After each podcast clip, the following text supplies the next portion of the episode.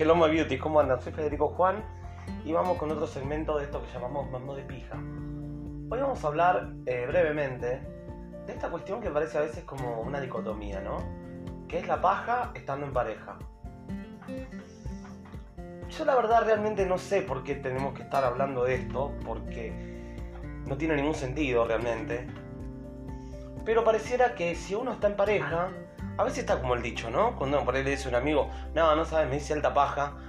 Y te, hey, boludo, pero si tenés novia o tenés novio, ¿qué tiene que ver? A ver, o sea, porque me parece que el metamensaje choto de eso es que si no pareciera más bien que el placer eh, termina siendo esclavo, prisionero de una persona y uno por sus propios medios no puede autosatisfacerse o gozar, eh, digamos, sin que la otra persona esté al lado. Eso me parece re tóxico, creo que también tiene una cosa muy hiper, hiper, hiper, hiper, hiper monogámica. Em, ahora, y acá después vamos a ir un poquito al tema del género, que bueno, también es como la, la función de la génesis de este podcast. Pero yo no entiendo realmente por qué es visto como un acto, pareciera a veces, como hasta de infidelidad, ¿no? Con esas frases como, ¿qué pasa? Yo no te caliento, entonces te tenés que tocar. Ni hablar si es una chica la que el tipo la encuentra haciéndose la paja. Ahora, después vamos a eso, pero... Y la verdad que, a ver, no una cosa no quita la otra. Pareja no mata paja, ni en pedo creo que tiene que ver con una cuestión de que hay ciertos momentos donde uno, digamos, eh, se permite disfrutar de sus propios morbos en soledad y quiere, o sea, solamente eso. Eso no implica que después no le hagas el amor a la persona, a tu compañero. Son, ah, dos cosas distintas, hay que separar, o sea, eh, una cosa de la otra. Iba a decir la paja del trigo, pero bueno, como... Pero, motivo por el cual creo que es algo que está muy... Eh, creo que ahora como muchas cosas, por suerte, mucho más, eh, digamos, permitido dentro de las diferentes parejas, sobre todo las que se van formando en los tiempos eh, presentes, en los tiempos contemporáneos. Pero, ya te digo, em, me parece que hay una cuestión muy de prejuicio ahí, donde pareciera que creo que lo peligroso está en este discurso, ¿no?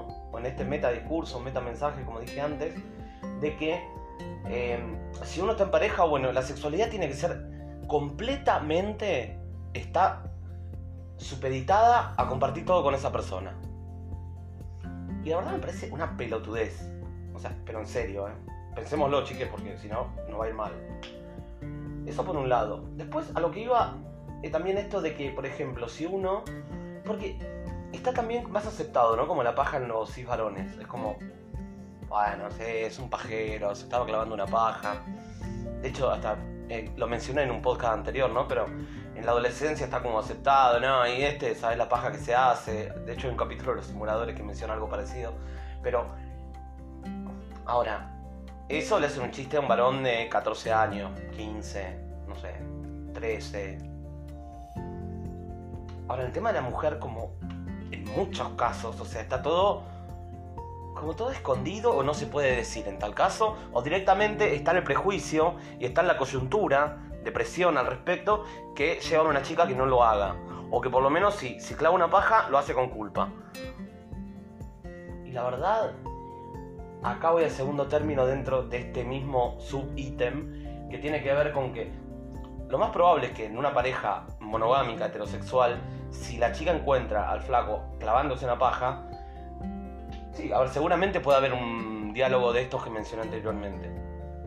Ahora, fíjense cómo ante un mismo suceso, cómo cambia la carga de la culpa si es él el que encuentra a ella tocándose. Es como que ya es, no, vamos, una puta.